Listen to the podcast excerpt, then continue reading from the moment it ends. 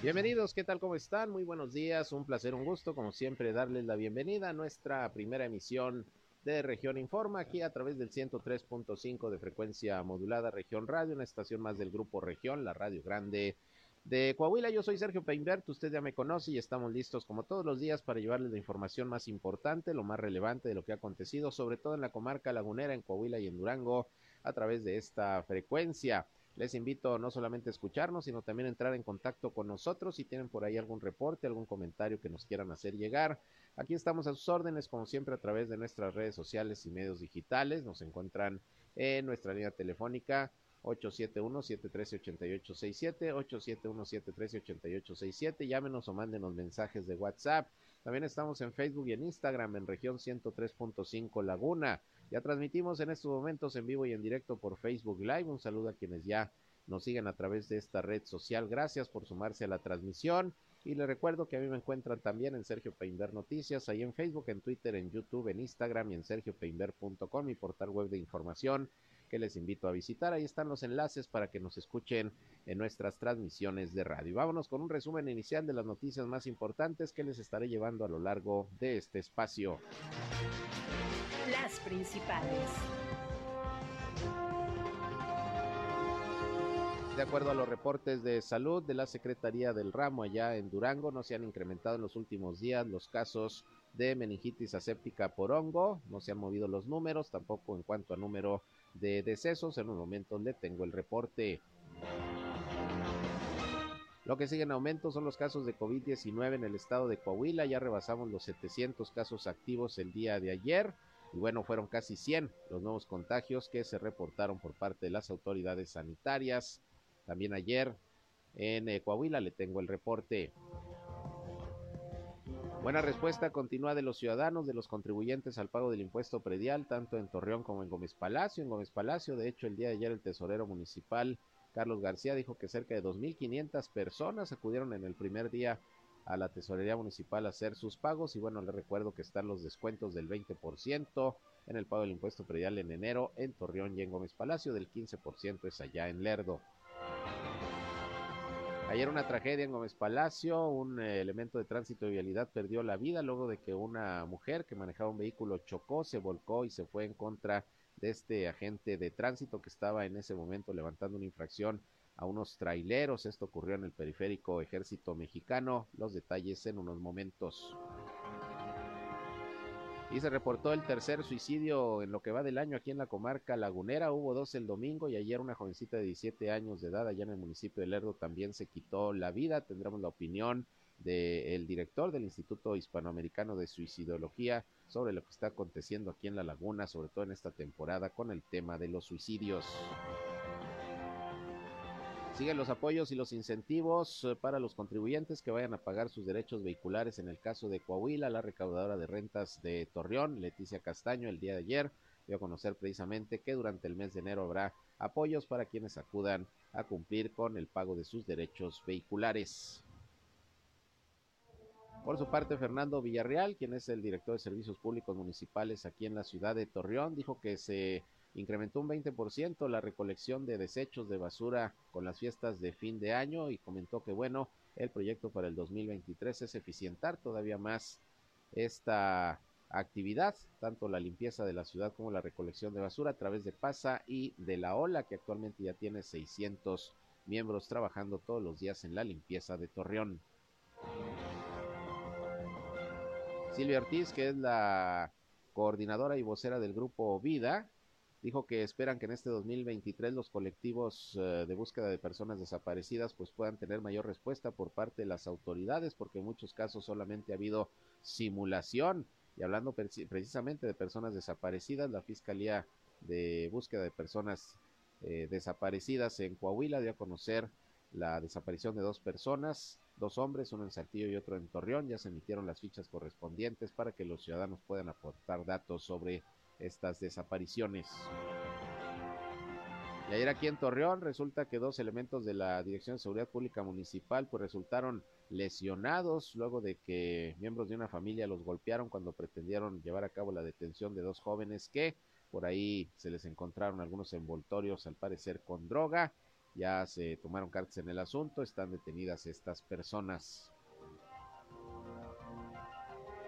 En el panorama nacional, bueno, pues ayer el presidente Andrés Manuel López Obrador en la conferencia de prensa mañanera dijo que le parecía bien el eh, nombramiento de la nueva presidenta de la Suprema Corte de Justicia de la Nación.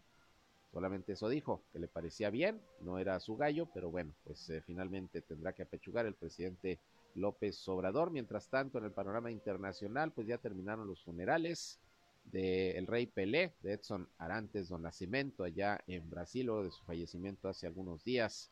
El rey Pelé, ya terminaron sus funerales y bueno, también están por concluir las exequias allá en, eh, Roma, en el Vaticano, los funerales del Papa Benedicto XVI, que falleció también el fin de semana, el Papa emérito. Le tengo también información deportiva y todo como siempre para que estén bien informados, bien informadas aquí en esta Primera emisión de Región Informa. Son en punto las 8 de la mañana con 10 minutos. Tiempo exacto, como siempre, para irnos a escuchar el reporte del Servicio Meteorológico de la Comisión Nacional del Agua con José Abad Calderón. El clima.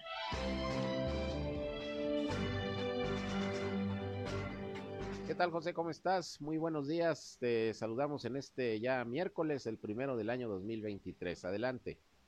¿Qué tal? Muy buenos días. Bueno, el día de hoy amanecimos con una temperatura mínima de 8 grados centígrados, un poco fresca la mañana aquí en la comarca lagunera. Sin embargo, esperamos que se recuperen las temperaturas hasta llegar a los 26 o 27 grados centígrados. Para el día de mañana estamos esperando temperaturas nuevamente frescas, Sergio, justo dentro del sistema eh, frontal, el número 21, que ya, ya atravesó la, lo que es la comarca lagunera, ya pasó por lo que es la comarca lagunera. Para mañana estamos esperando nuevamente temperaturas entre los 8 o 9 grados centígrados. Eh, repito, todo esto es eh, la masa de aire frío que está impulsando el sistema frontal número 21. Eh, un poquito de polvo hacia las horas de la tarde, nada de cuidado, no polvanera fuerte, no polvanera moderada, un poco de polvo solamente.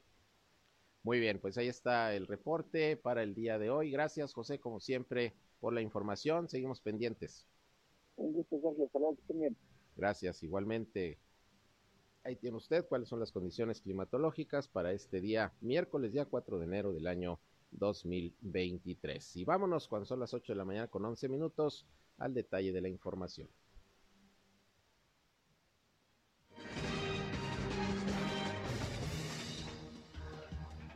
Bien, iniciando con las noticias, vámonos con el tema de salud.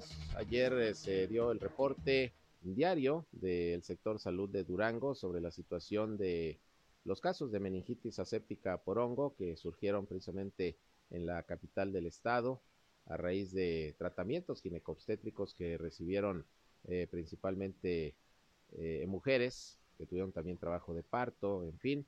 Y bueno, pues eh, afortunadamente no se ha incrementado el número de, de casos confirmados.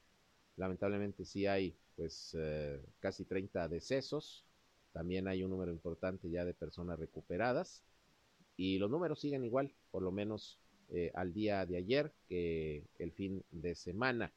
Hugo Almonte, que es el eh, director médico del Hospital General 450, ayer dio el reporte correspondiente sobre la situación de la meningitis allá en la capital del estado de Durango. Escuchemos.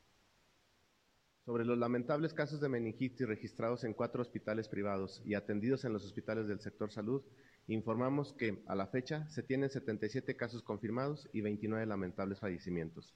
En total, 74 mujeres y 3 hombres. Informamos de igual forma el alta hospitalaria de 29 pacientes quienes respondieron positivamente al tratamiento y permanecen en vigilancia domiciliaria con tratamiento bioral según sea el caso. Actualmente se encuentra un paciente en el Instituto Nacional de Neurología y Neurocirugía de la Ciudad de México con el objetivo de prevenir complicaciones tras detectárseles oportunamente la necesidad de ser intervenidos quirúrgicamente. Se encuentran estables. Bien, pues ahí está el reporte de parte de las autoridades sanitarias, sobre todo el Hospital 450 de Durango, que es en donde más pacientes se han estado eh, tratando por este caso de la meningitis aséptica por eh, hongo. Vamos a seguir pendientes, por lo pronto Ahí tiene usted el reporte. Vámonos ahora también en materia de salud con Coahuila y con el asunto de los casos de COVID-19 que siguen en aumento. Ayer se reportaron 97 nuevos contagios Las cifras siguen aumentando en esta temporada y bueno, las autoridades insisten en que es una situación pues todavía no grave, controlable, no se considera una sexta ola de pandemia, según la Secretaría de Salud, pero bueno, los contagios sí van en aumento. Le decía que ayer se reportaron 97, de los cuales 47 corresponden a Saltillo, 37 a Torreón, 7 a Monclova, 2 a Piedras Negras y uno respectivamente en Francisco y Madero, Frontera, Parras de la Fuente y San Pedro.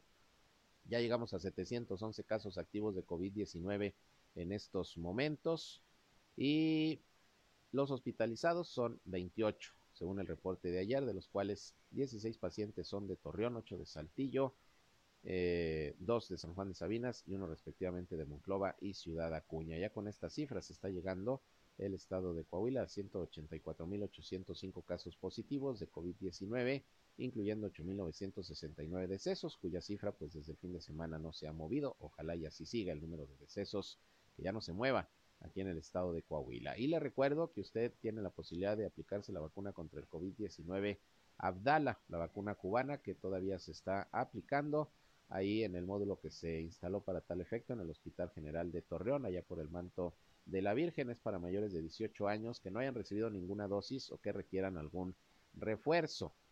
Eh, es la vacuna Abdala, también en la Laguna de Durango se está aplicando ahí en centros de salud y esto con el objetivo pues de continuar con la inmunización de la ciudadanía contra el COVID-19. La vacuna Abdala eh, está autorizada por la COFEPRIS aquí en nuestro país, por las autoridades sanitarias. No está avalada todavía por la Organización Mundial de la Salud, pero bueno, ya está autorizado su uso aquí en nuestro país y hay un importante lote que llegó a, Coahuila, casi 100 mil dosis y alrededor de 52 mil en el estado de Durango y aquí en la laguna se están aplicando. Si usted no tiene ninguna dosis de ninguna vacuna, póngasela, vale la pena. La vacuna Abdala cubana es de tres dosis. Eh, se puede poner la primera y a los 14, 20 días la segunda y así sucesivamente. Y si no, le puede servir como refuerzo, de acuerdo a lo que han dado a conocer las autoridades. La idea es continuar con la inmunización y con la protección en contra del COVID-19. Bien, en otros temas, pues eh, continúa siendo bastante la afluencia de ciudadanos, de ciudadanas a pagar el impuesto predial en eh, la comarca lagunera, las oficinas de las eh, tesorerías en Torreón y en Gómez Palacio principalmente se han visto abarrotadas en estos primeros días del año por gente muy cumplida que luego luego arrancando el año van a pagar sobre todo adultos mayores. Ya dábamos cuenta de lo ocurrido el lunes ahí en la presidencia municipal de Torreón ahí abajo en las oficinas de tesorería. Y lo mismo ha ocurrido allá en el municipio de Gómez Palacio donde el primer día fueron más de 2.500 personas a pagar su impuesto. Ayer precisamente el tesorero municipal Gómez Palatino Carlos García habló de cómo va la afluencia de contribuyentes al pago del impuesto predial hay muy buena respuesta vamos a escuchar lo que comentó. Es el tesorero municipal de Gómez Palacio, Carlos García. Pues afortunadamente, y como creo que ya se dieron cuenta, muy bien. O sea, el día de ayer recibimos 2.578 gentes que vinieron a pagar su predial, con 1.210.000 de ingreso a la tesorería. Esperamos captar en el mes de enero 30 millones. Entonces, pues ahí va, ahí va avanzando.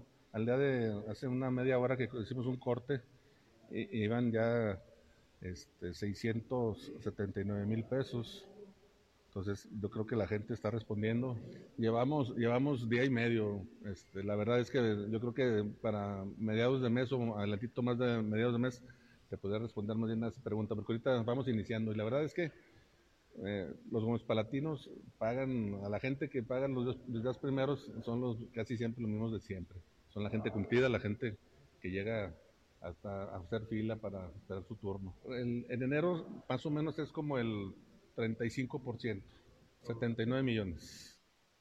Bien, pues eso es lo que se pretende recaudar, por lo menos en estos primeros meses del año, enero, febrero, marzo, que es cuando se otorgan los descuentos. Le recuerdo que el descuento en Torreón y en Gómez Palacio del pago del predial en enero es del 20%, posteriormente en febrero será del 15% y en eh, marzo del 10. En el caso del ERDE es un poquito menos, empiezan en enero con el 15 de descuento, eh, baja al 10 en febrero y al 5 en el mes de marzo, pero hay una buena afluencia, afluencia de personas que están yendo a cumplir con sus contribuciones. Y el llamado también es para quienes tienen un vehículo para que paguen sus derechos vehiculares. Recuerden que ya están funcionando desde el lunes los centros multipago en Gómez Palacio para quienes vayan a hacer el pago del refrendo y el replaqueo 2023 porque se va a replaquear este año allá en el estado de Durango. Eh, por lo que tenemos entendido y lo que hemos cubierto, pues está siendo ágil la atención eh, para los ciudadanos que van a cumplir con su pago. Y en el caso de Coahuila, bueno, pues siguen algunos incentivos aplicándose para todos aquellos que vayan en este mes de enero a pagar sus derechos de control vehicular. Y ayer precisamente la tesorera, eh, o más bien dicho, la recaudadora de rentas de Torreón, eh, Leticia Castaño, habló sobre las facilidades que se siguen dando ahora arrancando el año a los contribuyentes para que paguen sus derechos vehiculares. Esto dijo Leticia Castaño. Continúa el programa apoyo en enero siempre hay, descuentos y tenemos el descuento todavía. Hoy estamos respetando la no inflación que fue de un 8% y sabe que puedes pagar ahorita en enero sin la, sin inflación. Entonces eh, sigue el programa igual para apoyo a los contribuyentes y la verdad decirles que, que eh, muy contentos en recaudación, eh, reconociendo la la capacidad de pago de, los permanentes, su responsabilidad para pagar sus, sus derechos vehiculares. Eh, estamos hablando que en diciembre de 9.430 contribuyentes acudieron a atender el llamado para eh, el pago vehicular y aprovechando el descuento que teníamos del 20%. Ahorita en enero todavía. Estamos hablando que fueron como 22 millones de pesos. Ajá. Eh, entró en, con esos contribuyentes el prepago. Pero también queremos decir que superamos las metas del año del año anterior, del 2021, en cuanto a recaudación de, impuestos. Eh, los estadounidenses aceptaron muy bien esto, confiando en el gobierno del Estado, reconociendo que sus impuestos pues, se notan, se ven que están aplicados en obras, y eso pues es muy importante para para el gobierno, ¿no? Porque la confianza que tú le como gobierno la gente, la gente responde pagando sus impuestos. Lo vamos a mantener durante el mes de enero porque sí, la verdad, el señor gobernador muy preocupado por el tema de la de la crisis económica, bueno, mantiene mantiene el, el apoyo y el estímulo del padrón vehicular.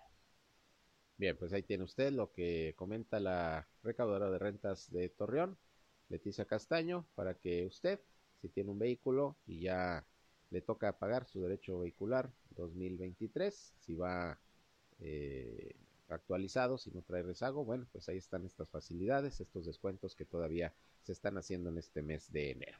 Vámonos una pausa y regresamos con más, son las 8 con 22. Región Informa, ya volvemos.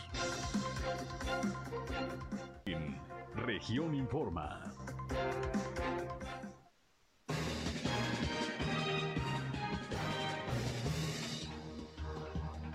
Bien, regresamos, son las 8 de la mañana con 24 minutos. Gracias por continuar con nosotros aquí en esta primera emisión de Región Informa. Y bueno, pues como le comentaba al inicio de este espacio, eh, ocurrió una tragedia el día de ayer ahí en el eh, Boulevard Ejército Mexicano, en el periférico, allá en Gómez Palacio. Resulta que un agente de tránsito y vialidad perdió la vida luego de ser arrollado cuando se encontraba levantando una infracción a dos tráileres sobre precisamente esta vialidad.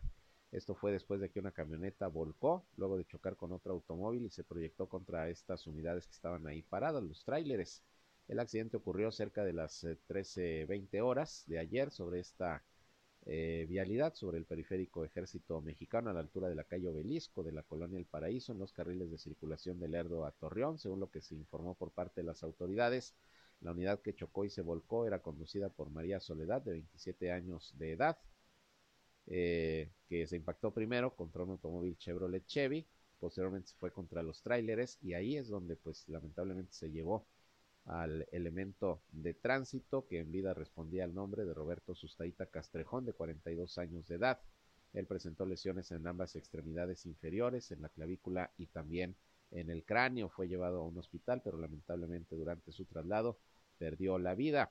La mujer que iba manejando este vehículo también resultó con algunas lesiones, por lo que se le trasladó a la clínica 46 del Instituto Mexicano del Seguro Social en Gómez Palacio, pero se encuentra eh, en calidad de detenida, pues para responder por lo ocurrido, en este caso la muerte de este elemento de tránsito que pues prácticamente murió en el cumplimiento de su deber, estaba trabajando y estaba levantando unas infracciones cuando pues este vehículo se le vino encima, ya hay una investigación por parte de la eh, Vicefiscalía General del Estado de Durango y la alcaldesa Leticia Herrera pues ya eh, emitió sus condolencias para los familiares de este elemento de tránsito y ofreció todo el apoyo pues para, para todo lo que viene eh, precisamente a raíz de este fatal acontecimiento. Lamentable sin duda, pero bueno, pues esto ocurrió el día de ayer, poco después de la una de la tarde, en el periférico ejército mexicano allá en Gómez Palacio. Pero por otra parte, ayer también, en un comunicado, la Dirección de Seguridad Pública Municipal informó que dos elementos de la corporación terminaron hospitalizados luego de ser violentados por integrantes de una misma familia al oriente de la ciudad. Los hechos ocurrieron ayer al mediodía cuando los agentes preventivos realizaban su recorrido de vigilancia y al llegar a la altura de la colonia Villas Universidad observaron a una pareja bajando de un taxi y caminando en actitud sospechosa, por lo que les marcaron el alto para una inspección física. Al llevar a cabo el procedimiento, un hombre salió del domicilio, de un domicilio cercano, indicándoles a los agentes que estaban revisando a su hijo y a su nuera, por lo que exigió que los dejaran en libertad. Sin embargo, los elementos les encontraron a estas dos personas, a la pareja, algunos envoltorios con droga, por lo que pues los iban a trasladar a las celdas municipales. Eh, el padre de familia adoptó una actitud agresiva contra los elementos preventivos y luego se sumó a esta acción otro miembro de la familia, por lo que los oficiales solicitaron pues apoyo porque los estaban ahí eh, golpeando, los tiraron al piso, total que sí, eh, les dieron una tunda Llegaron los refuerzos y bueno, detuvieron a estas personas, a los agresores y también a esta pareja para que respondieran por lo ocurrido.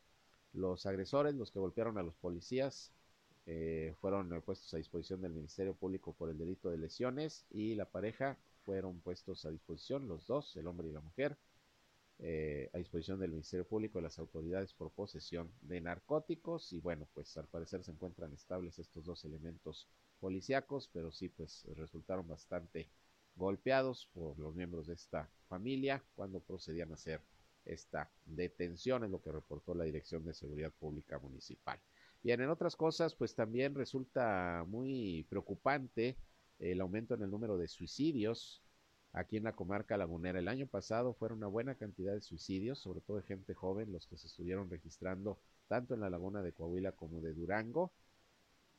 Muchos más fueron los intentos de suicidio, porque generalmente se informa por parte de las autoridades de cuando ya son los suicidios consumados, que las personas se quitan la vida, pero hay una gran cantidad de intentos de suicidio que luego no se reportan, pero que sí conocen los médicos, las propias familias o instituciones a donde se atienden a estas personas que padecen algunos problemas de salud mental, depresiones, eh, situaciones complicadas.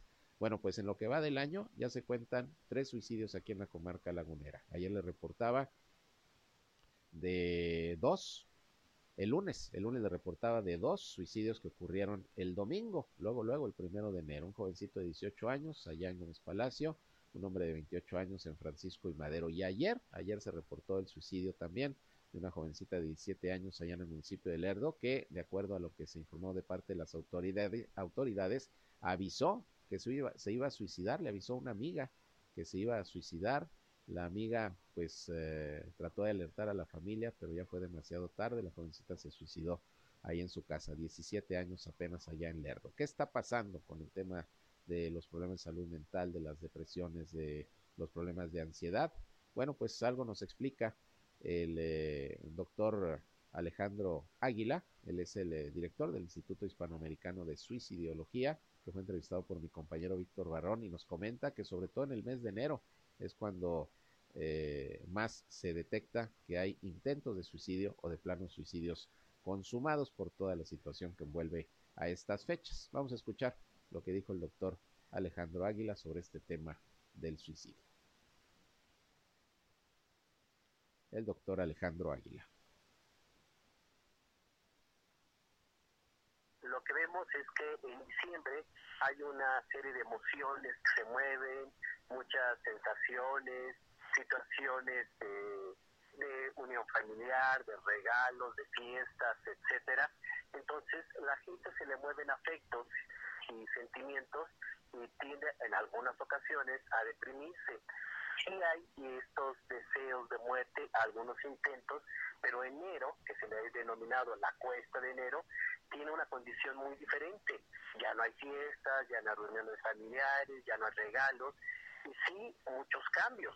Eh, por ejemplo, aquí en México vemos la situación de pues, más impuestos, este, la situación que alguna gente no tiene trabajo, no inicia bien el año con salud.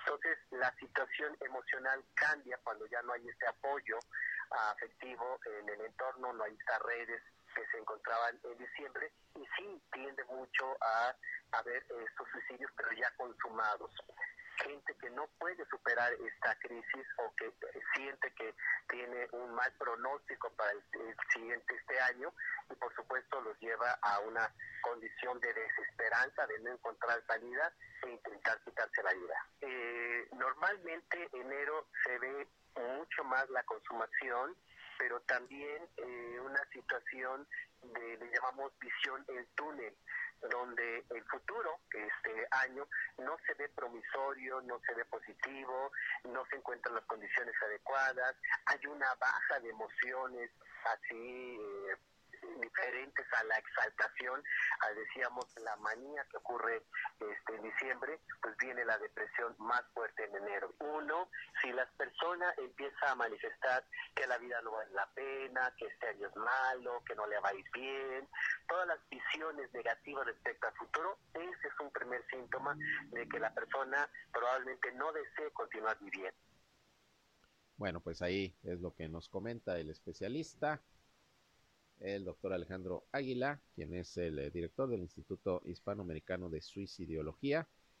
Y pues sí, efectivamente es en estas fechas, dice, cuando más se es propicio para los problemas de depresión, de ansiedad y bueno, vengan este tipo de casos lamentables de suicidio, que le digo, ya se contabilizan por lo menos tres en lo que va de este año aquí en la comarca lagunera, como le hacía el recuento hace unos momentos. Algo tendrá que hacer la sociedad, algo tendrán que hacer las autoridades porque van en incremento estos casos, lamentablemente, en nuestra región.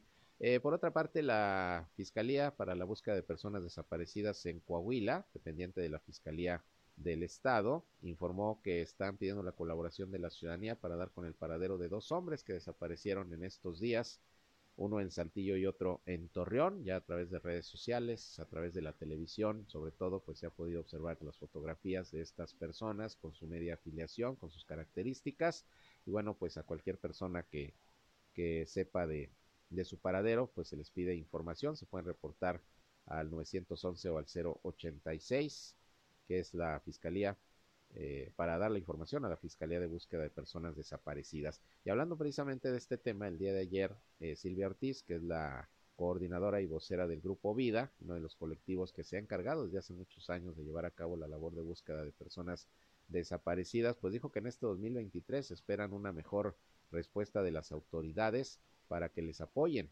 en su labor difícil, diaria, cansada, triste, de estar buscando a sus seres queridos o por lo menos saber en dónde, en dónde están.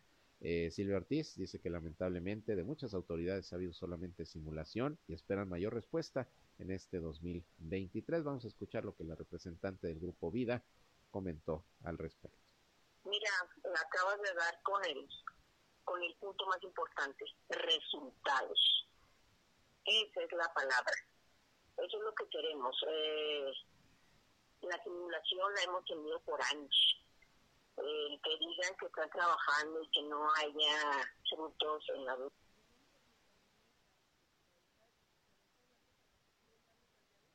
muchas familias estamos cansadas, ya muchas familias estamos este, enfermando, devastadas, algunas hasta han fallecido ya algunos compañeros por esta falta de resultados y el dolor y la tristeza uh, están ahí, están ahí.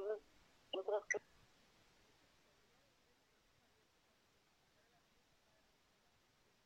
una respuesta a, esto que estamos nosotros este, esperando y buscando. Es que mira, precisamente por, por la desesperación, la inacción de las autoridades es que las familias salen a la búsqueda no es posible estemos esperando y no ver que, o sea, los vemos sentados en las oficinas, no los vemos que estén caminando, no los vemos que estén tocando puertas, las familias son las que impulsaron las búsquedas, ellos no. Y vaya que se luchó por una ley que tuviera una comisión de búsqueda precisamente por esto, ¿no? Y seguimos igual, porque al final del tiempo, al menos este está por bien visto de que la Comisión Nacional de Búsqueda está a expensas de lo que las familias van proponiendo. No hay una propuesta por parte de... Bien, pues ahí tiene usted lo que está comentando Silvia Ortiz, quien es la representante vocera del grupo Vida, que tiene años buscando a su hija, en este caso te recuerda a Fanny Sánchez Viesca Ortiz, y así como ella, muchos padres, madres de familia, durante años luchando por encontrar a sus seres queridos. Esperan pues mejor respuesta de las autoridades en este año 2023. Y bueno, fíjese que el recaudador de rentas allá en eh, el municipio de Lerdo, Juan Francisco Bueno Flores, dijo que van a buscar eh, agilizar la atención que se está dando en los centros multipago porque están abarrotadas las instalaciones para el pago del refrendo y el replaqueo 2023 allá en la laguna de Durango.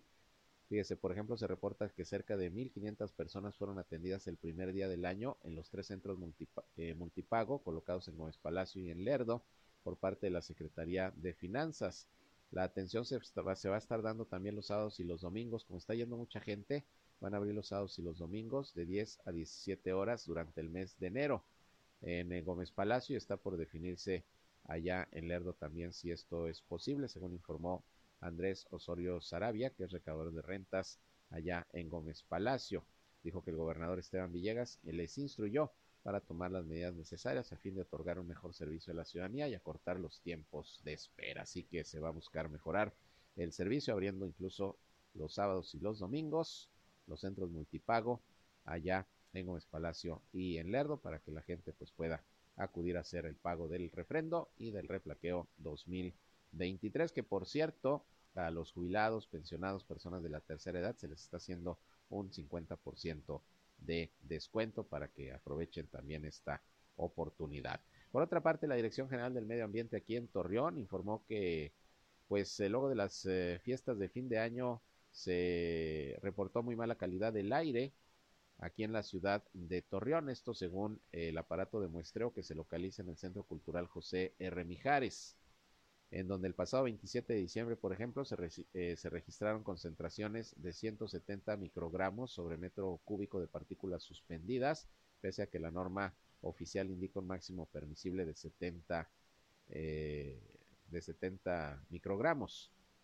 El incremento se atribuye a las fiestas navideñas y lo mismo pasó con las fiestas precisamente de fin de año, en donde se utiliza mucho el carbón para las carnes asadas, los cohetes, la pólvora que, se utiliza, los fuegos artificiales y bueno, ante todo esto es que reporta la Dirección de Medio Ambiente de, Torreón una mala calidad del aire, además de que estamos pues con mañanas eh, frescas, eh, en el caso, por ejemplo, de, la Nochebuena y la Navidad hubo frío. Y, bueno, esto afecta de alguna manera la concentración de contaminación. Ya ve que luego vienen las inversiones térmicas y todos estos fenómenos. Bueno, pues mala calidad del aire en Torreón, motivado por estas fechas, según los reportes del monitoreo de calidad del aire aquí en la ciudad de Torreón, en este centro de muestreo que se encuentra en el Centro Cultural José R. Mijares, es lo que reporta la Dirección Municipal de Medio ambiente. Bueno, pues esperemos que, vaya mejorando la situación a medida que vaya pasando el invierno y que pues ya no haya tanto, eh, digamos, material contaminante a la atmósfera. Vamos a una pausa y regresamos, son las 8 con 40 minutos.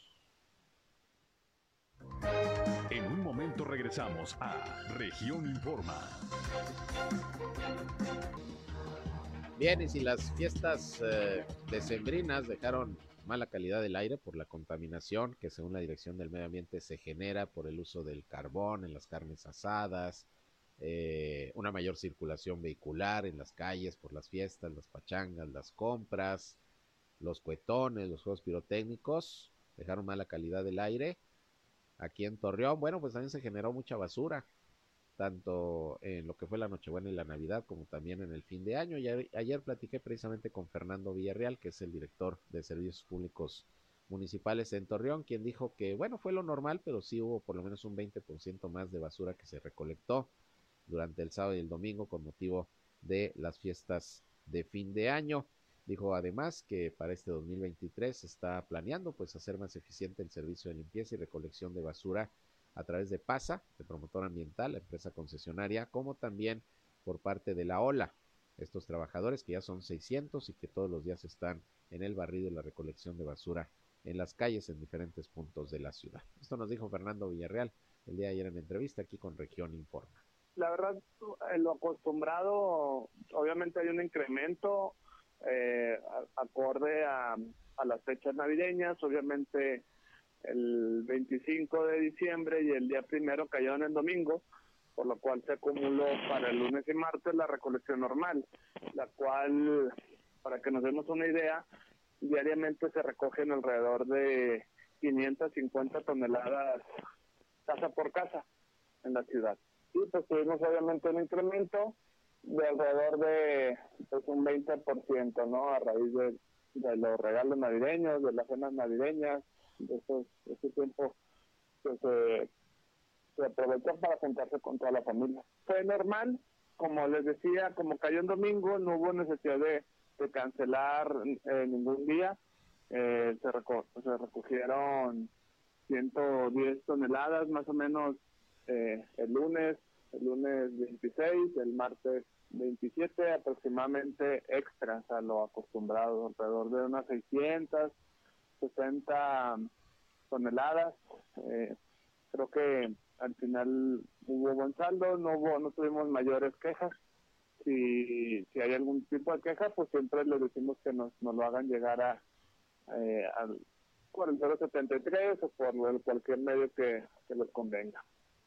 Bien, pues ahí tiene usted así el tema de la recolección de basura, pero también Fernando Villarreal comentó que siguen los trabajos de rehabilitación en colonias y ejidos en el área del alumbrado público, ya que se está dando mantenimiento permanente a las luminarias a fin de contribuir al cuidado de la infraestructura urbana y propiciar espacios seguros y dignos.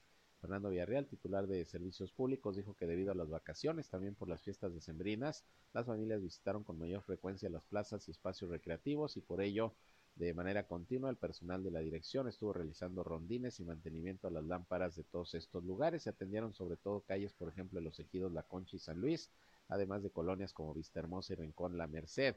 En esta última se instalaron reflectores LED en la techumbre de la plaza y bueno, hay un proyecto para ya ir eliminando de manera definitiva eh, las luminarias que funcionan con vapor de sodio, que es el sistema antiguo, para cambiarlas por luminarias tipo LED. Así que se sigue trabajando en ese sentido por parte de la Dirección de Servicios Públicos en materia de alumbrado. Por su parte, Rodrigo Muñoz Montejano, que es el director de autotransporte municipal en Torreón, dijo que se están haciendo los ajustes necesarios en las frecuencias de las rutas urbanas debido a que durante los primeros días de este año se ha registrado una disminución en el aforo de usuarios a partir de que hay sectores de la población que aún no se reincorporan a sus actividades ordinarias se contempla que ya la próxima semana se regularice la afluencia. La afluencia, pues para empezar ya ve que no hay clases ahorita, todo está el periodo vacacional, por eso hay menor afluencia de usuarios del transporte y menor tráfico todavía. Rodrigo Muñoz eh, dijo que estos ajustes se hacen a partir de los datos que arroja el sistema que contabiliza la cantidad de usuarios, además de las inspecciones que determinan hacia qué zonas y en qué horarios hay mayor demanda de pasajeros. Dijo que la dependencia está permitiendo la ampliación en las frecuencias de rutas durante las horas valle, es decir, cuando hay bajo aforo, los camiones pueden tardarse un poquito más en pasar, pero en las horas pico, ahí sí, las frecuencias tienen que incrementarse para cubrir las necesidades de la ciudadanía y todo esto se está monitoreando y está en coordinación la Dirección de Autotransporte Municipal, obviamente con los transportistas, los choferes y los concesionarios. Bueno, pues ahí tienen ustedes, si es como se está eh, trabajando en materia de transporte aquí en la ciudad de Torreón. Bien, son las 8 de la mañana con 47 minutos. Vámonos a continuación, como siempre, con nuestro compañero Noé Santoyo, que nos tiene también la información deportiva más importante. Hola, ¿qué tal Sergio? Muy buenos días, amigos, muy buenos días. Les saludo con mucho gusto para compartirles la información del ámbito de los deportes. Cuando se había informado durante la madrugada del martes que el estado de salud de Damar Hamlin, jugador de los Bills, no estaba en peligro, horas más tarde el equipo de la NFL a través de sus redes sociales informó que el jugador había sufrido un paro cardíaco al momento de desplomarse y hasta ahora su estado es crítico, encontrándose en cuidados intensivos. La NFL también ha informado que esa semana no podrá reanudarse el juego entre los Bills y los Bengalíes, sin que se haya definido algún día y horario para disputarse. El astro portugués Cristiano Ronaldo ha afirmado este martes durante su presentación como nuevo jugador de las NARS que su contrato con el club saudí es único, ya que él es un jugador único, con carteles de Alá Ronaldo y banderas de Portugal. Los aficionados han recibido al futbolista en el estadio de la capital saudí, que se ha llenado de efectos de iluminación y música para darle la bienvenida. La nueva etapa de Guillermo Ochoa en Italia comenzó con el debut del portero mundialista en la Serie A ante el Milan, pero poco pudieron hacer sus habilidades ante el conjunto rosonero, que comenzó de forma impecable el reinicio del torneo con dos goles en menos de 15 minutos. Cuando parecía que Guillermo Ochoa tendría un debut importante, el Milan le hizo dos jugadas y consiguió la ventaja que prácticamente dirigió todo el partido. Y eso que el mexicano había tenido un mano a mano ante el delantero Rafael Leao, que no pudo vencer a Ochoa en la primera importante del partido. El estelar griego Yanis Antetokounmpo anotó 55 puntos, el máximo de su carrera, para impulsar este martes a los Bucks de Milwaukee en una victoria de revancha sobre los Wizards de Washington, 123-113, mientras que los Celtics de Boston, el mejor equipo de la NBA, cayó ante el Thunder de Oklahoma. El alero Antetokounmpo que se perdió la derrota de su equipo el domingo por 118-95 ante Washington por un dolor en una rodilla. Sumó 10 rebotes y 7 asistencias en el triunfo, anotando 19 de sus tantos en el último cuarto para aplastar al quinteto capitalino. Esa es la información, Sergio amigos. Que tengan muy buen día. Gracias, gracias a Noé Santoyo, como siempre, la información deportiva más importante aquí en Región Informa. Y vámonos con algunas notas de nuestro país nacionales. Bien, una avioneta Cessna con matrícula N310DLH se desplomó en la colonia Real tras una falla mecánica donde el piloto Adrián López Chávez resultó solo con algunas lesiones leves. Esto ocurrió allá en Reynosa, Tamaulipas. El piloto fue atendido por elementos de protección civil de la ciudad, ya que presentaba escoriaciones y golpes leves tras el aterrizaje forzoso. La avioneta aterrizó en el rancho La Estrella, por lo que de inmediato atendieron la emergencia elementos del ejército mexicano y de la Guardia Nacional. Afortunadamente el piloto salió ileso. La Fiscalía de la Ciudad de México dio a conocer la detención de Gustavo N. y Arturo N., quienes eran funcionarios públicos de primer nivel durante la administración pasada del ahora senador Miguel Ángel Mancera, esto ya en la Ciudad de México, y según la indagatoria los imputados eran los encargados de realizar actos de espionaje contra la ahora jefa de gobierno Claudia Sheinbaum, periodistas, activistas y todos aquellos a quienes Miguel Ángel Mancera identificaba como contrarios y rivales políticos. La información proporcionada por la dependencia investigadora detalla que Gustavo N. era coordinador general de políticas de administración y planeación en la Procuraduría Capitalina, mientras que Arturo N. era subdirector de la Secretaría de Gobierno de la pasada administración, así la investigación de la Fiscalía de la Ciudad de México. Y la tarde de ayer martes arribó al Aeropuerto Internacional de Ciudad Juárez un grupo de 300 elementos del ejército mexicano para reforzar la seguridad luego de los hechos violentos registrados en el Cerezo Estatal número 3. De acuerdo con lo que se informó, el objetivo de la llegada de los elementos es el de reforzar las operaciones que se llevan a cabo para inhibir las actividades ilícitas de la delincuencia organizada que opera en esa ciudad fronteriza. Después del mediodía de ayer llegó el avión con los elementos, quienes se dijo forman parte de las fuerzas especiales y se suman al esfuerzo en la Operación Juárez 2023. La Secretaría de Salud reportó que en el país existen 36.015 casos activos de COVID-19, así como 331.197 defunciones totales desde que la pandemia inició en México y 14.019 defunciones sospechosas, así las califican La distribución por sexo en las defunciones confirmadas muestra un predominio del 62% en los hombres y la mediana edad en los decesos es de 64 años. Esos son los datos que aporta sobre el COVID-19 a la fecha la Secretaría de Salud a nivel nacional. Y el presidente Andrés Manuel López Obrador y el embajador de Estados Unidos en México, Ken Salazar, sostuvieron ayer una reunión de trabajo previo a la visita a México del mandatario estadounidense Joe Biden. La reunión se realizó en el Palacio Nacional y es que el próximo lunes 9 de enero el presidente de Estados Unidos va a visitar por primera vez México para sostener un encuentro bilateral con su homólogo mexicano.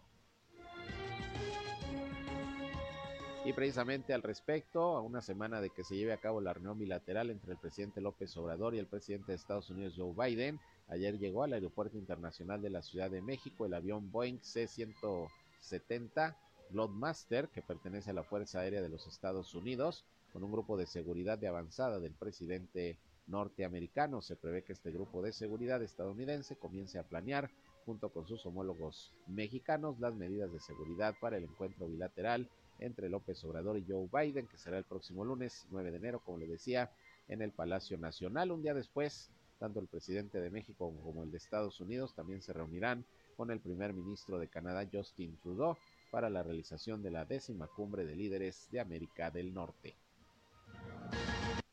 Internacionales.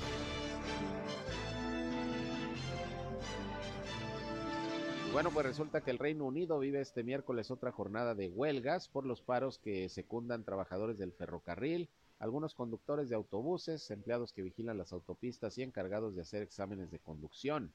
Los miembros del Sindicato eh, Británico de Ferrocarriles, Marítimo y Transportes, que trabajan para la compañía ferroviaria Network Rail, y otros 14 operadores de trenes del Reino Unido prosiguen hoy la medida de presión que iniciaron ayer, mientras que harán otra jornada de paro de 48 horas el próximo viernes. Como le decía, este paro se han unido conductores de autobuses en Londres, que van a afectar especialmente las zonas del sur y el oeste de la capital eh, británica, mientras que los responsables de los centros de control de las autopistas también van a la huelga.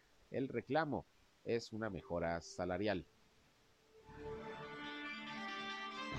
El expresidente de Estados Unidos, Donald Trump, rompió ayer una lanza en favor del candidato a presidir la Cámara Baja de los Estados Unidos, Kevin McCarthy, quien el martes hizo historia al perder tres veces la votación para ser elegido en este cargo por divisiones de su propio partido, y es que él es el líder de la mayoría de los republicanos, eh, pero no ha podido, no ha podido llegar a la presidencia de la Cámara de Representantes, que es como la Cámara de Diputados precisamente en nuestro país. Algunas conversaciones realmente buenas tuvieron lugar anoche. Ahora es el momento de que todos los grandes miembros republicanos de la Cámara voten por Kevin, cierren el trato y tomen la victoria, dijo a través de su red social Donald Trump. Y hasta aquí llegamos con la información. Gracias como siempre por su preferencia a nuestros espacios noticiosos y a seguirnos aquí a través del 103.5 de frecuencia modulada Región Radio, una estación más del grupo Región la Radio Grande de Coahuila. A la una de la tarde estamos nuevamente con todos ustedes, con eh, nuestra segunda emisión, en donde les tendré lo más relevante de lo que hasta ese momento haya acontecido, sobre todo aquí en la comarca lagunera de Coahuila y de Durango. Así que les espero por lo pronto que sigan pasando una buena mañana. Y cómo no hacerlo, si en unos momentos llega mi compañera Jackie Lapambi Villarreal con su programa lleno de música, promociones, información y todo para que la sigan pasando de lo mejor. Muy buenos días.